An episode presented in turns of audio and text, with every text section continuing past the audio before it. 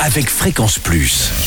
Surprenez votre famille et vos amis grâce au grand chef de Bourgogne-Franche-Comté. Cette semaine, je suis à Semur en Auxois, en Côte d'Or, toujours en compagnie du chef Martin Vial, dans le restaurant La Cuisine de la Fontaignotte. Bonjour chef. Et bonjour Charlie. Dernier épisode, c'est euh, bien sûr le dessert. Alors vous me proposez l'irrésistible semurois. Exactement. C'est une de vos spécialités.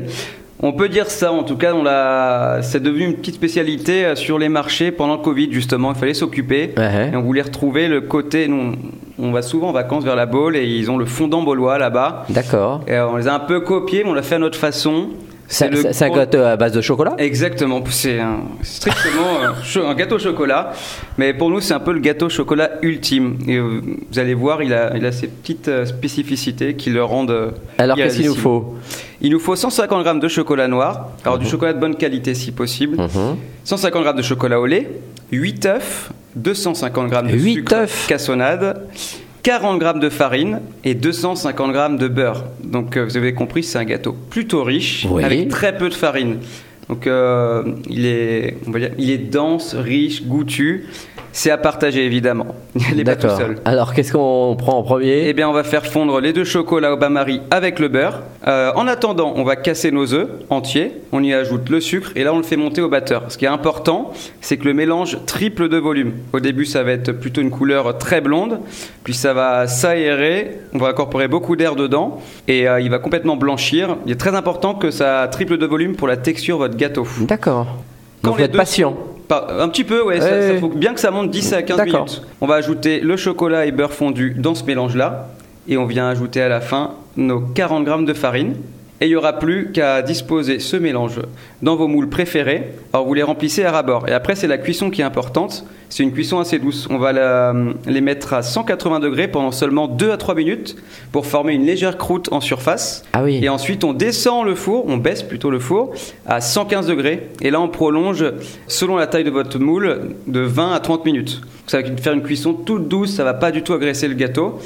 Vous le sortez du four, vous laissez refroidir au moins deux heures avant de, taper dedans, si je peux me permettre. Euh, Ça va, ça va être dur, parce qu'il est vraiment irrésistible. Et là, vous pouvez vous régaler.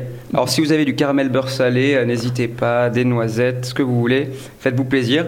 Mais on a déjà quelque chose de, de sympa. Merci Martin Vial encore pour ce, ce bon euh, belle recette en tous les cas, l'irrésistible semurois. Alors on est ici dans la cuisine de la Fontaignotte. Vous êtes installé depuis combien de temps vous ici? Ça fait trois ans. Trois ans parce que vous êtes un jeune chef. Ah, tout jeune, euh, premier poste, euh, voilà.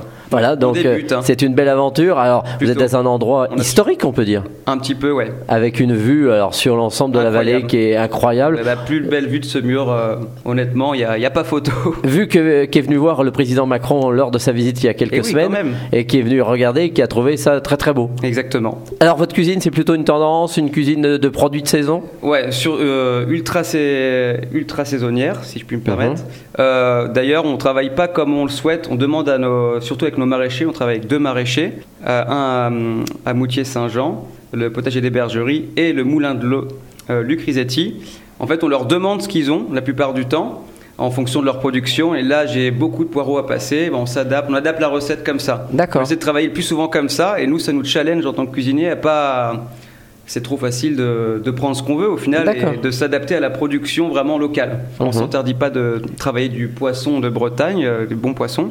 Mais voilà, on, sait- on essaie de faire une cuisine euh, très gourmande, le plus local possible en termes de viande et de légumes, euh, les truites pour le poisson.